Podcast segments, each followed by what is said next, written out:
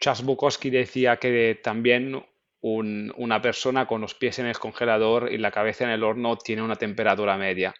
Y por esta razón es importante entender muy bien cada variable de cada paciente y saberlas interpretar y saber darle valor. Hola amigas y amigos, bienvenidos a este nuevo episodio de Lo que hay que oír, el podcast de Spain AI. Para los que aún no nos conozcáis, SpenAI es una red nacional que trata de conectar a toda la comunidad de profesionales, empresas y entusiastas de la inteligencia artificial, tanto en España como en todo el mundo hispanohablante. Hay mucha gente colaborando en esta red y en este episodio eh, estaremos con vosotros, un servidor, Jordi Aguilar, y José Lafría. Os animamos a suscribiros a este podcast para no perderos ningún episodio y recordad que también podéis consultar nuestra página spinai.com o seguirnos en redes sociales. Nos puedes encontrar en Twitter, LinkedIn, Facebook o en YouTube como Spain AI. Bueno, pues este episodio es un poco especial, ya que lo vamos a, vamos a orientar la entrevista a tratar el impacto de la IA en la medicina moderna. Y para ello tenemos a dos representantes y especialistas de cada materia. Nuestro primer invitado se llama Giorgio Colangelo. Giorgio es doctor en física y actualmente CTO en Nora Health, una empresa destinada a mejorar la gestión y eficacia de los cuidados médicos. Bienvenido, Giorgio. Hola a todos y a todas. Bueno, y para darnos el punto de vista médico del impacto que tiene la IA, eh, pues contamos con la doctora Marta Rubiera, que es neuróloga y es investigadora dedicada al tratamiento y prevención del ictus. Bienvenida a ti también y encantada de, de tenerlos aquí a los dos. Muchas gracias, yo también encantada de estar aquí con vosotros. Bueno, vamos a ir tratando de distintos puntos en los que vamos a crear una, una, discusión en los que seguro que saldrán temas muy interesantes y la idea es que podamos ver vuestros dos puntos de vista, que al final, al fin y al cabo son dos mundos que a priori pueden estar muy alejados, pero se dan la mano en muchos proyectos en el mundo sanitario actualmente y con vosotros dos en, particular. Sí, y, para romper el hielo, o sea, una pregunta muy genérica que, que quizás sea demasiado genérica, pero es verdad que a lo mejor es también la más pertinente, ¿no? ¿Cómo veis el impacto o la influencia que tiene hoy en día la AI en la medicina moderna?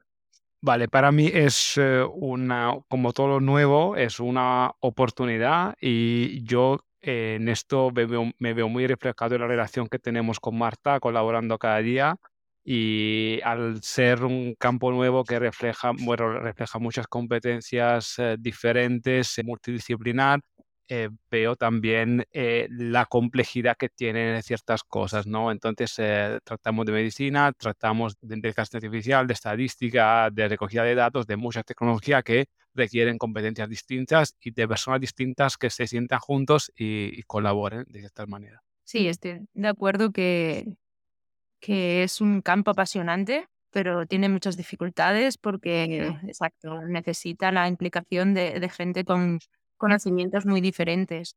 Eh, desde luego tiene un gran potencial porque en medicina cada vez vamos más hacia una medicina individualizada, tratar al paciente de forma personalizada y hasta ahora la medicina lo que hacía eran ensayos clínicos en los que mm, probabas un medicamento en un grupo de pacientes más o menos similares y demostrabas si este medicamento funcionaba realmente. Pero esto es muy válido para grupos de pacientes, pero es verdad que para un paciente individual puede ser que ese medicamento en concreto, y esto es un ejemplo, pero es muy válido para muchas cosas, este medicamento, esta acción en concreto puede no ser eficaz. Por eso yo creo que la inteligencia artificial nos puede ayudar a hacer una medicina cada vez más individualizada. Y esto es el principal potencial. Y para añadir algo, hablando de esto, medicina personalizada, nos interesa saber cómo está el paciente. Entonces, yo te puedo preguntar cómo está el paciente, pero un médico te pregunta cuál es su, su PROMS, ¿no? ¿Cuál es tu, su Patient Reported Outcomes? ¿Cuál es el resultado de pacientes? Que son como unas escalas estandarizadas para entender si el paciente reporta ansiedad, reporta depresión, reporta salud física, cómo reporta su salud mental. Y esta es una de las cosas que, de, las cuales que, bueno, que nos enfocamos a entender en Oragel. Eh, Charles Bukowski diría eh, que también una persona con los pies en un congelador y la cabeza en un horno tiene una temperatura media, pero sí que nos interesa ir entender estas diferencias que, tiene cada paciente, entender estos matices y esto va más allá de una simple recogida de datos. Para esto es necesario tener una aproximación personalizada, una aproximación cercana, humana, y esto sí que quizás se le puede sacar provecho también con la inteligencia artificial. Claro, justo con lo, con lo que comentabais, yo, eh, bueno, cuando estuve leyendo sobre el tema y lo que he conocido, es cierto que son datos muy especiales, que no es, quiero decir, eh, todos los que estamos acostumbrados a la ciencia de datos, a los modelos, a todo esto, al fin y al cabo no es predecir el, el precio de una casa, tanto el outcome como que es extremadamente sensible e importante, como el input es muy complicado y muy complejo en un mundo que a la mayoría de las personas se nos queda bastante lejano. Entonces yo creo que en ese sentido es, aunque el modelo o lo que se esté haciendo con datos vaya a ser para ayudar a este eh, diagnóstico o cualquiera, eh, es cierto que ayuda a la medicina a crear el modelo, ¿no? Este, lo que tú decías, estandarizar las variables y demás, es, es un trabajo muy importante en, en, estos proyectos, entiendo. Sí, sí, sí, desde luego, para cualquier enfermedad que te imagines, hay una enorme cantidad de datos que pueden, que pueden influir y son datos muy diferentes, con fuentes muy diferentes. Y en, a un médico se nos queda muy grande esta cantidad de datos y poder pensar y relacionarlos entre ellos para definir exactamente lo que es importante para el paciente. Esto respecto a los datos que no tienen los modelos. Pero también es muy importante lo que decía Giorgio, que no solo estamos hablando de evaluación de, de resultados, de outcomes que el, que el médico defina, porque hay muchos resultados que son importantes y los reporta el paciente. Y muchas veces no es lo mismo el dato que reporta el paciente que el, que el dato que considera el clínico. Y eso también es una de las cosas que hay que armonizar. O sea, yo en, ese, en, en esta, en esta línea sí que es verdad que a mí me interesa porque, claro, ¿cómo surge esta, esta, esta sinergia, ¿no? esta, esta iniciativa, por ejemplo, Marta, de decir, oye, no puedo más, necesito algún tipo de modelo teórico que me ayude, porque ya no puedo, ya no doy más con experimentación clásica o usando con pacientes, experimentación, etcétera, ya hay un límite. Entonces, ¿cómo surge esa, ese decir, oye, vamos a intentar algo un poco más transgresor, vamos a ir a por un modelo, vamos a intentar engañar un poco a alguien para que, para que nos eche una mano y a ver qué, qué conseguimos? ¿Cómo, ¿Cómo surge eso? ¿Quién llama a la puerta de quién? Bueno, la verdad es que a veces es un poco el azar también que te, que te une. Esto, esto es una cosa y otra cosa es que trabajamos en un hospital muy grande donde hay muchos perfiles y es más fácil interactuar cuando, cuando trabajas en un ecosistema en el que, en el que hay mucha relación entre diferentes especialidades. Pero realmente el, el caso concreto de, de nuestro proyecto fue pues yo tenía muchos datos y tenía una idea, pero no tenía ni idea de cómo, de cómo llevarla a la realidad, de cómo analizar todos estos datos. Y, y yo, yo precisamente era el que tenía la, los conocimientos para, para hacer esto y entonces fue bastante natural, la verdad. ¿No, Giorgio? Sí, eh, bueno, digamos que la necesidad clínica, y esto creo que lo puede comentar Marta, era eh, predecir, eh, por ejemplo, cuál es el riesgo de recurrencia de un paciente una vez que ha tenido un ictus, cuál es el riesgo de que un paciente, una vez que se le haya dado de alta al hospital, tenga mala adherencia terapéutica, tenga malo, mal control de factores de riesgo y una serie de otras preguntas clínicas que podemos comentar. Y entonces la idea era, con todos los datos que tenemos, podemos clasificar los pacientes de alguna manera tal que ya cuando, cuando se le da de alta podemos saber cómo va a evolucionar y de esta manera intentar cambiar su curso clínico. Intentamos, eh, un paciente que tenga mala adherencia, podemos adaptarle una plantilla de seguimiento para que sea más adherente. Y esta era un poco creo, la, intuición que, que, tuvo Marte, que intentamos uh, aterrizar y realmente trabajar en esto creo que desde el punto de vista tecnológico representa un reto porque digamos que tú quieres hacer predicciones para un paciente y que luego quieres que este paciente salga de tus predicciones, ¿no? De alguna manera. Entonces tú quieres hacer algo para cambiar su trayectoria. Y esto es realmente lo que es complejo luego medir cuánto de bien lo estamos haciendo. Lo podemos comparar con, con, con, eh, con valores históricos, sí, porque al final cada paciente es distinto de otro paciente. Mm, trabajando en proyectos de medicina realmente te das cuenta de cuánto complejos y complicados eh, seamos y puedes generar modelos por clase de personas, pero cada persona es tan, es tan diferente de las otras que, que, luego eh, este es, bueno, es, es complicado.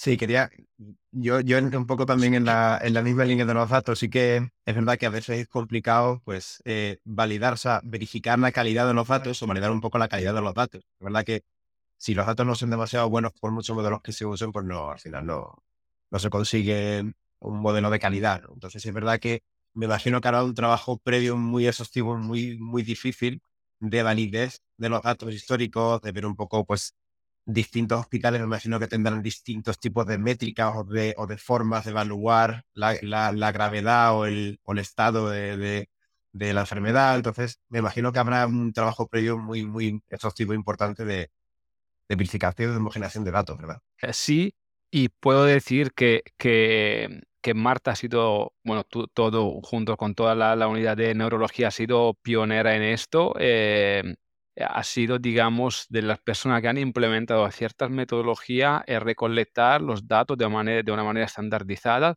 y como, y como Nora Health sí que hemos dado soporte y apoyo en, en este proceso. Por ejemplo, otros proyectos en los cuales trabajamos eh, es un proyecto eh, Harmonix, se llama, y, y, en este proyecto sí que intentamos armonizar todas las variables clínicas que se, bueno, algunas de las variables clínicas eh, métricas que se recolectan dentro del proceso ICTUS entre los varios hospitales catalanes y de ahí estandarizar, uniformar y una vez que hayas hecho este trabajo puedes buscar buenas prácticas que se están implementando en cada hospital y ver por qué, por qué están funcionando esta, estas prácticas. Estos son consecuencias de algún tipo de políticas o algún consecuencia de algún tipo de proceso esto, Marta, Marta igual lo, lo, quieres comentar, eh, lo puedes comentar mejor que yo. Pues. Sí, sí, sí.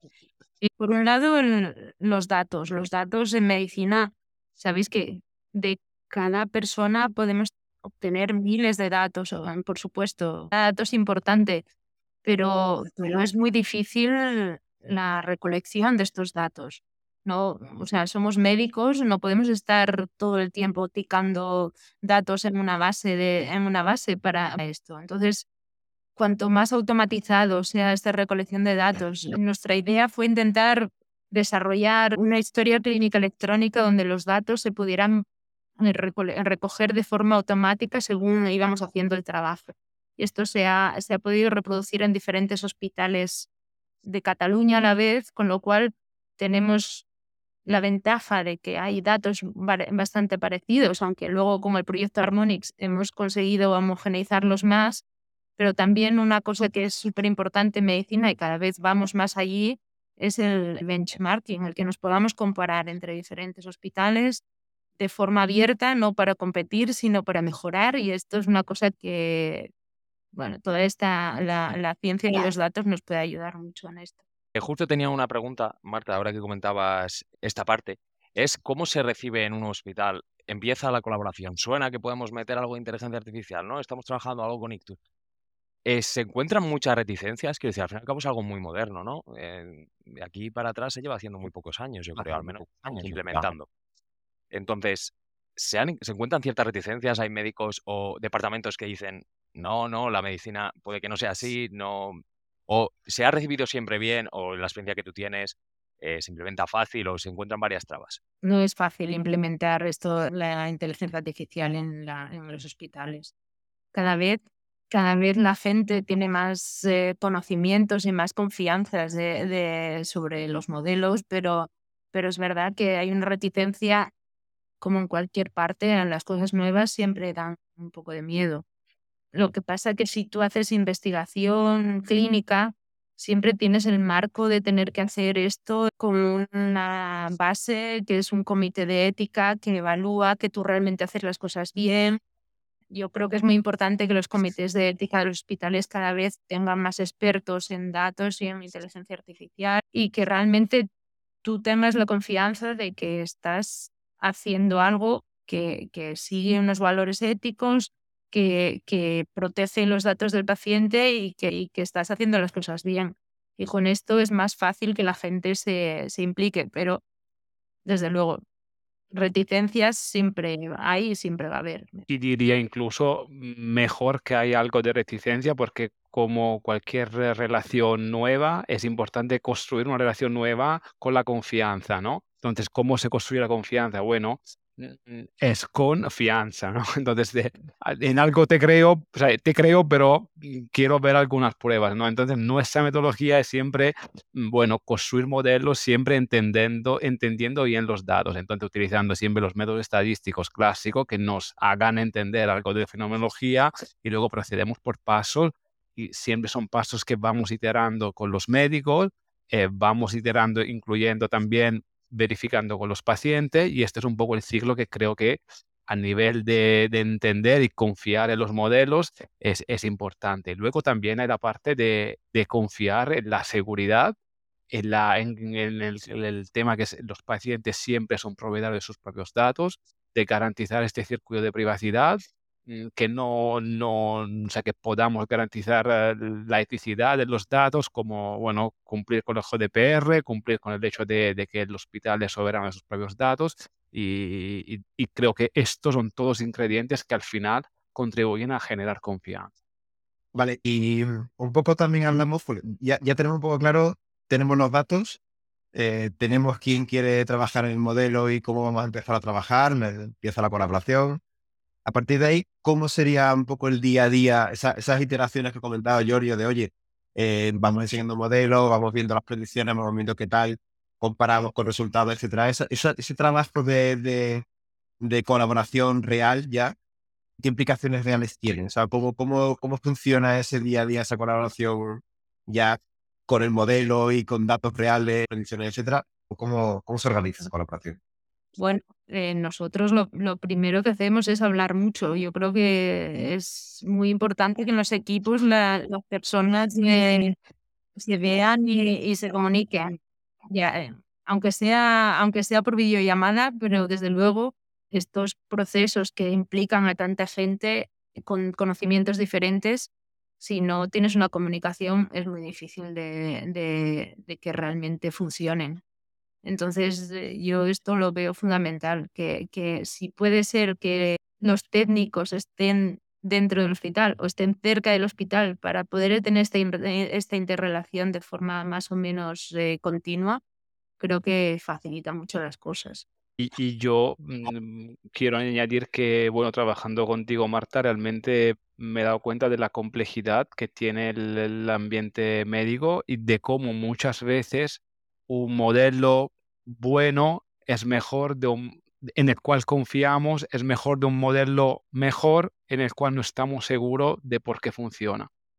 Entonces, de proceder por paso, de proceder de manera iterativa y de, que, de no olvidarnos nunca de que nuestro, digamos, eh, eh, destinatario final, que es el paciente, está ahí y lo que hacemos tiene un impacto directo en los pacientes. Así que tenemos siempre que vigilar y ofrecerles siempre las mejores tecnologías, las mejores soluciones por su seguridad y estar seguros de que esto mm, vaya a funcionar. El paciente es conocedor, o sea, aparte de ser dueño de los datos, es conocedor de, lo que se hace con sus datos y del resultado final de su, de su, del uso de sus datos. Quiero decir, porque me imagino que, claro, como, como para entregar un modelo pues hace falta ciertos datos que son de entrenamiento, ciertos que son de, de, validación, de test, etc. Entonces, ¿hasta qué punto conoce realmente el, el paciente el uso que se hace de esos datos?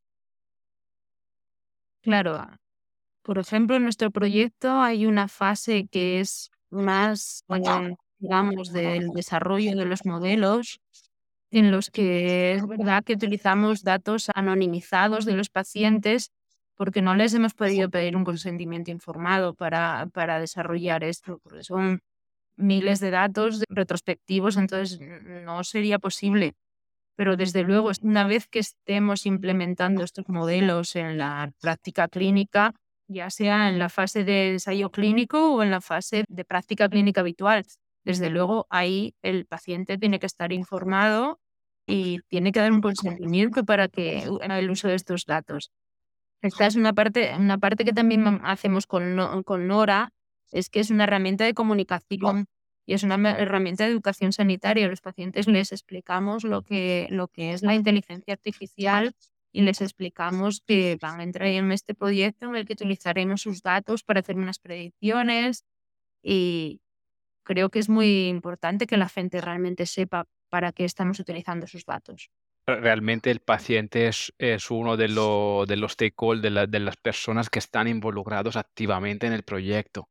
Entonces, eh, son parte del proyecto, es igual que los tecnólogos, que lo- los desarrolladores, igual que los médicos, eh, igual que, que los enfermeros, las enfermeras. Así va el paciente, el cuidador. Quiero decir que esto tiene que hacerse de forma que la gente realmente entienda lo que les estás diciendo. Es decir, a veces es un poco desesperante para los pacientes cuando hablamos con un lenguaje que no entienden.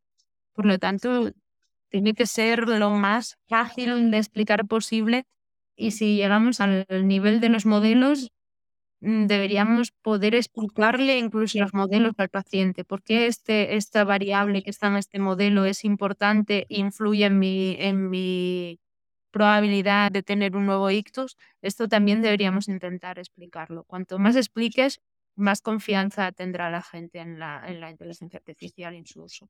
Y también un poco siguiendo esta línea, o sea, cómo, cómo se afronta esta conversación con un paciente al que un modelo que se ha desarrollado se dice, "Oye, tienes una alta probabilidad de volver a tener un ictus. ¿Cómo, es- esa conversación, cómo, cómo se afronta? Porque me imagino desde el punto de vista al menos de, del paciente, un poco agnóstico de datos, sin conocer lo que es inteligencia artificial, sin conocer lo que es un modelo tal, que te digan de repente, oye, puedes tener muy, muy, muy probable que tengas otra vez un ictus. Joder, me parece que el shock puede ser un poco, o sea, no, no sé, no sé cómo, cómo llevaría esa conversación.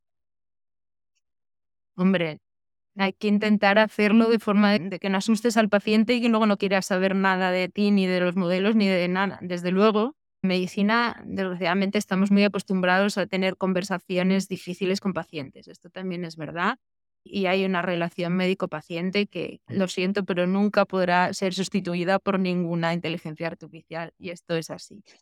Pero yo creo que siempre hay que intentar enfocar las cosas desde el punto de vista positivo. Es decir, yo le puedo decir a un paciente que por la, en la situación en la que está ahora mismo tiene un riesgo de volver a tener un ictus, pero que hay este, riesgos modificables si modifica su forma de vida. Es- y es así, es real que hay factores que no son modificables y estos no se pueden modificar, pero muchas enfermedades y desde luego en el ictus se sabe perfectamente que hay factores dependientes de tu, de tu forma de vida que si los modificas reduces el, el riesgo. Vale, y, y una vez que esos modelos ya están creados y, y están utilizándose ya, ¿cómo se ponen en producción? ¿Cómo, ¿Cómo se pasa un resultado en un marco teórico a un resultado real aplicable a pacientes? Como Nora, estamos integrados en varios hospitales. Uno de estos es Vallebrón. Hay una figura profesional que, que llamamos la terapeuta ocupacional, que sería una enfermera digital, digamos, que se pone en contacto con el paciente, que comunica con el paciente, que se ocupa de recoger datos del paciente y utiliza nuestra plataforma y en esa plataforma que se vayan recolectando saltan alarmas de ri- riesgos y complicaciones que pueden tener este paciente. Y entonces nosotros lanzamos la alarma y ahí es cuando entra, digamos, en juego Marta, que ya ha validado los modelos, que ya de alguna manera está segura, o estas son cosas que estamos validando clínicamente, digamos, pero ahí pasa un poco la acción ella, y es cuando la parte de, de artificial deja el campo a la parte humana, ¿no? Y esto es, importante. Sí, la... yo creo que lo que es muy importante es que estos modelos y estas predicciones tienen que valer para algo, claro. Entonces, eh, nuestra idea es intentar evitar que pasen estos problemas. Es decir, los modelos predictivos que hemos hecho pa- para pacientes con ictus predicen el riesgo de diferentes complicaciones que sabemos que pasan después de un ictus, pero lo que queremos es que no pasen. Con lo cual, lo que intentamos hacer es hacer un seguimiento personalizado en función de este riesgo para que no ocurra este riesgo. Entonces, por ejemplo, si un paciente tiene riesgo de que de tener mala adherencia a la medicación, que parece que nadie se imagina la cantidad de gente que tiene problemas porque no se toma bien las pastillas. Entonces, eh, si hay este riesgo, lo que hacemos es insistir más de lo habitual en, en recordarle al paciente la medicación, eh, mandarle educación sanitaria, mandarle vídeos explicándole que que la, tomarse las pastillas es muy importante para que no tenga complicaciones. Es decir, hacemos una actuación personalizada en función del riesgo de cada paciente. Y esto es lo que sí realmente nuestros pacientes en los que estamos haciendo esta actuación personalizada eh, van a ir mejor que si no lo hubiéramos hecho. Es lo que dice Giorgio, que es difícil de demostrar, pero, pero bueno, realmente en medicina no nos gusta hacer cosas que no se hayan demostrado. Es decir, que, que tenemos que tener una validación de algún tipo, de alguna forma de, de esta actuación. Y es lo que, lo que estamos en ello ahora. Estamos intentando implementarlo. Eh, digamos que hace años también em, con la plataforma Nora se demostró que eh, los pacientes por utilizar esta plataforma, por tener recordatorio, información sanitaria, buena información con, con el hospital después de la alta, mejoraron sus eh, factores de riesgo cardiovasculares, entonces globalmente em, daban mejores resultados. Y algo así ahora queremos demostrar con, los modelos que estamos ahora en fase de validación clínica. Y esto no se demuestra mm, de, de día a noche, pero si no es durará un año, una validación y bueno, de ahí luego se sacarán resultados. Claro, a mí aquí también se me crea una duda porque comentabais que el paciente está dentro del flujo del proyecto, ¿no? Pero claro, entiendo que no tiene acceso a todo. Quiero decir, tú el, puede ver eh, cierta información, ¿no? Sobre su tratamiento, a lo mejor algo que sí ha podido sacar algún modelo. Pero entiendo, como comentaba antes Jordi, ya no solo el, el puede que tengas eh, riesgo de recurrencia. Bueno, a mí sí me crea la, la inquietud de que los, bueno, lo sabemos todos, los modelos fallan los modelos fallan. Pero si fallan aquí, es mucho más grave y ahí es donde probablemente, Marta, para ti en particular, entra el, el expertise de un médico, ¿no? Es decir, eh, analizo científicamente, ¿no? Bajo científico, y ahí ya dejamos un lado. Si esto me chirría mucho, ¿se descarta? ¿O cómo? ¿Cómo Sí, yo creo que, que para nuestro proyecto en concreto pero para la inteligencia artificial en general en la medicina, lo que, lo que desde mi punto de vista tiene que ser una herramienta más dentro de mis capacidades de diagnóstico y tratamiento del paciente. Es decir, si yo estoy convencida de que este paciente, no sé, no va a tener una recurrencia, aunque el modelo predictivo me diga que no, yo voy, al final la decisión creo que es de la, del médico. Está claro, sí. Teniendo en cuenta la, opinión del paciente también, claro, desde, luego. Pero la responsabilidad médica está clara y, y no puede ser sustituida. Los médicos utilizamos diferentes herramientas para tomar decisiones y la inteligencia artificial pues, eh, puede ser una de, de ellas que seguro que va a ser útil. Ahora, ahora es bastante útil y puede llegar a serlo mucho más pero no creo que pueda sustituir a la, la, decisión de una persona y no creo que ni, ni, pueda ni deba sustituirla, desde luego. No soy la persona más adecuada para poner límites. Yo creo que los límites mmm, depende mucho de dónde los queramos poner en, en, el momento en que decidamos ponerlo. Es decir, que igual de aquí a un año o aquí de aquí a 10 años, de aquí a 100 años, las cosas cambiarán creo que en este momento el límite es la seguridad del paciente y, y, lo que nos hace sentir seguros a nosotros, seguros a Marta y mm, tranquilos de poder proporcionar al paciente la mejor información y los mejores factos hoy. Mm, en 10 años no sé prever el futuro. Creo que eh, en esto yo creo que es muy importante tener bien en cuenta el sentido común, que en este caso es la experiencia de los neurólogos, la experiencia de, de de los personal, del personal sanitario, de los, de los, de los data scientists, de los tecnológicos, de toda la, pers la que está involucrada en el circuito de seguridad de la información. Y creo que es la multi, o sea, si cada uno, entre comillas, un poco experto de su campo, puede un poco mirar la seguridad de, de, lo que estamos haciendo, podríamos estar en buenas manos. Esto mm, no lo sé porque esto es tan personal de que al final somos personas y eh, los errores existen porque existen las personas. Entonces, el límite es esto, es que, que, Marta como médico me diga, sí, yo estoy tranquila y creo que esta es, buena información.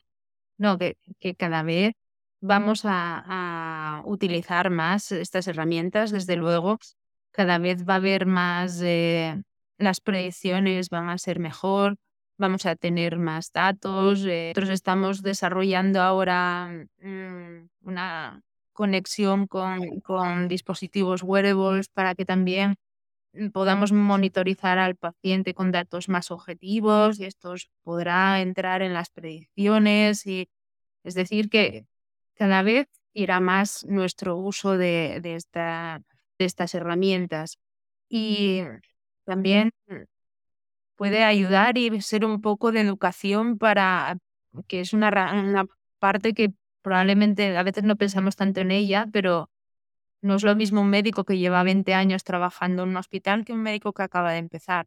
Y estas herramientas también pueden ayudarle a, a aprender, ¿no? O sea, el- hay que pensar que también puede ser una herramienta de educación para los, para los médicos y que no va a tener el mismo uso de un modelo predictivo alguien que lleva toda la vida trabajando en esto que alguien que acaba de empezar.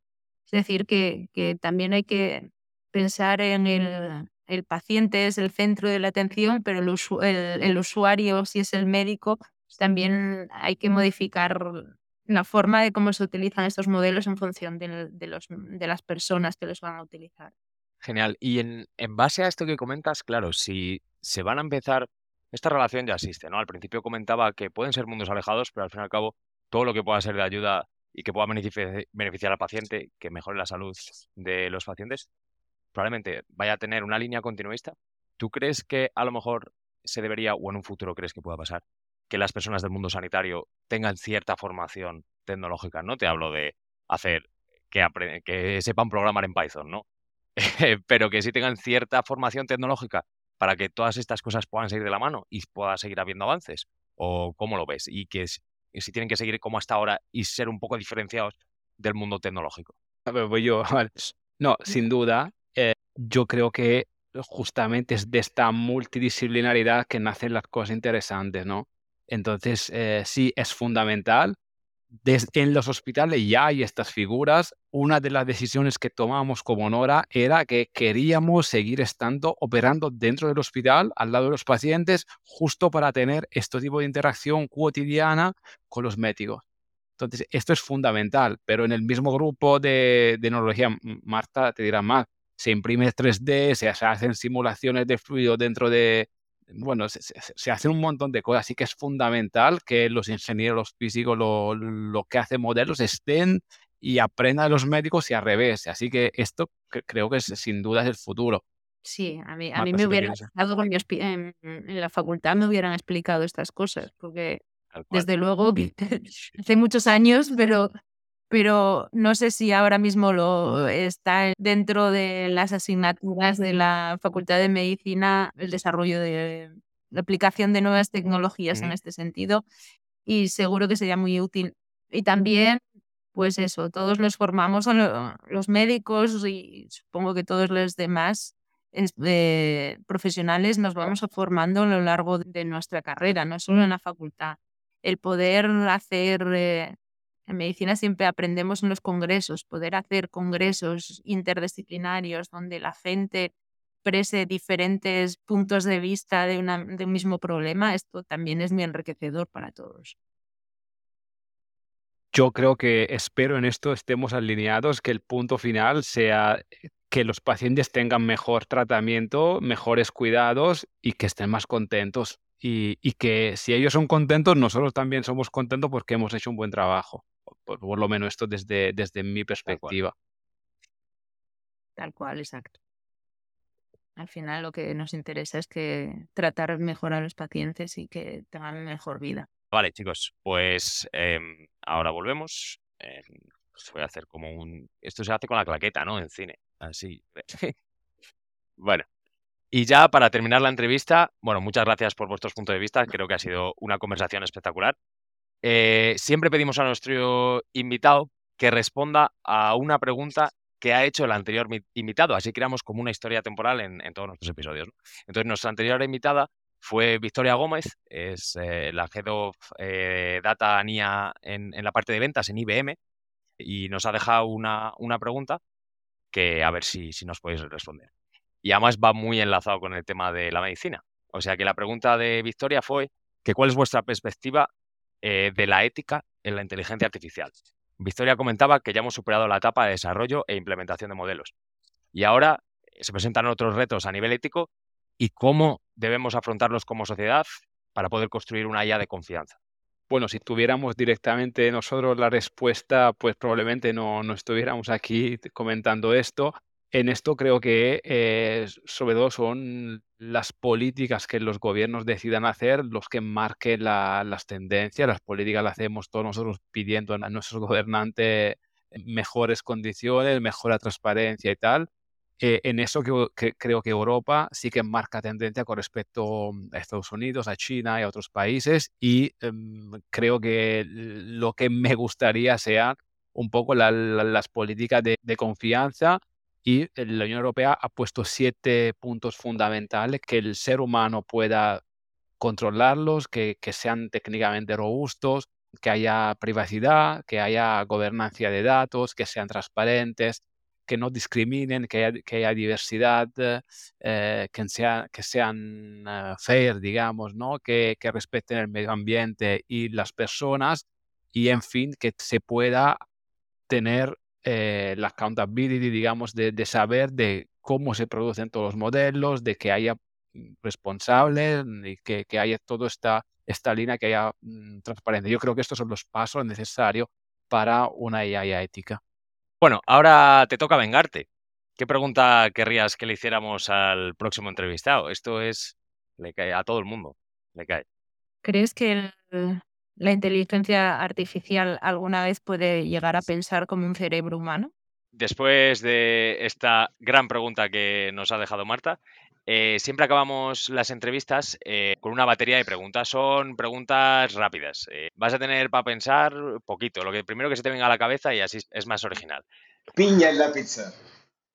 Piña en la pizza, absolutamente no. Jordi, no me vuelvas a invitar si me preguntas esto. No, ni, ni, ni inteligencia artificial. Voy a destruir todas las máquinas y esto pasa. ¿Qué canción te pone las pilas? Eh, bomba estéreo. Fuego, atento. Sí, eso. Bueno. ¿Cuál, es la última película o serie que te ha enganchado? White Lotus, las dos. Muy buenas. ¿A qué jugabas cuando eras pequeño? Eh, fútbol, no es demasiado trivial, pero también eh, me gustaban los videojuegos, ajedrez, un poco de todo. Qué bueno. ¿R o Python? Python. Bien, bien. ¿Sitio o lugar más raro donde hayas teletrabajado? Metro. Bueno, no, suelo, no suelo ser mm, amante del teletrabajo realmente, así que cuando puedo no teletrabajar, no, no trabajo. Si pudieras dejar el tiempo, ¿a qué época querrías ir o a quién querías conocer? Pues creo que me gustaría viajar al principio del 1900, cuando estaban a punto de, bueno, antes de las guerras y cuando se estaban todavía por eh, descubrir un montón de cosas que nos han cambiado la vida como, como sociedad. Qué bueno. Pequeña manía o vicio confesable. Tostada de tomates crujientes por la mañana. Yo me sumo a ese vicio también. es un muy buen vicio. sí, sí, sí. ¿Qué superpoder te gustaría tener? La ubicuidad. Me gustaría estar en muchos sitios a la vez. Bien, bien. Pues nos viene al pelo porque la siguiente es completa la frase. Si tuviera más tiempo, yo lo aprovecharía, mm, creo, descubriendo más cosas y que, no consigo hacer eh, ahora. Mm, leyendo, estudiando y... Con todos los avances que se están haciendo en inteligencia artificial últimamente, ¿qué es lo que te ha sorprendido más? Pues el, el ver que realmente no cuenta tener un modelo óptimo, sino tener un modelo que funcione bien realmente a veces los tecnólogos sobre todo pensamos de querer hacer cosas muy complejas, cuando es muy importante que las cosas funcionen bien.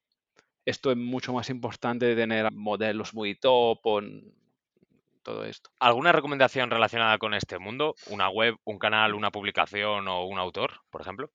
Pues tengo dos. Uno es el ensayo de, se, llama Sapiens, que muchos conocerán ya, y otro mm, que lo encontrado muy interesante se llama Factfulness, sobre todo para los que le, le gusta la ciencia de datos y temas así, me pareció súper interesante. Vale, pues después de esta ronda de preguntas rápidas, muy bien solventadas por tu parte, Giorgio, eh, ya es la, última parte de la entrevista. Eh, nos gusta siempre acabar con una especie de reto.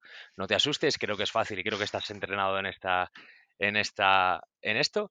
O sea que, mm, eh, bueno, el reto, si te parece, en un minuto o dos, a ver si puedes intentar realizar un speech intentando contarle a un paciente cómo podría haberse beneficiado por las soluciones de la IA, los datos y los datos o como si fuera una conversación real con un paciente, eh, que puede ser a lo mejor reticente a estas cosas, como si le tuvieras que convencer o darle a ver las cosas que le puede dar, involucrar los datos en, su proceso clínico a lo mejor.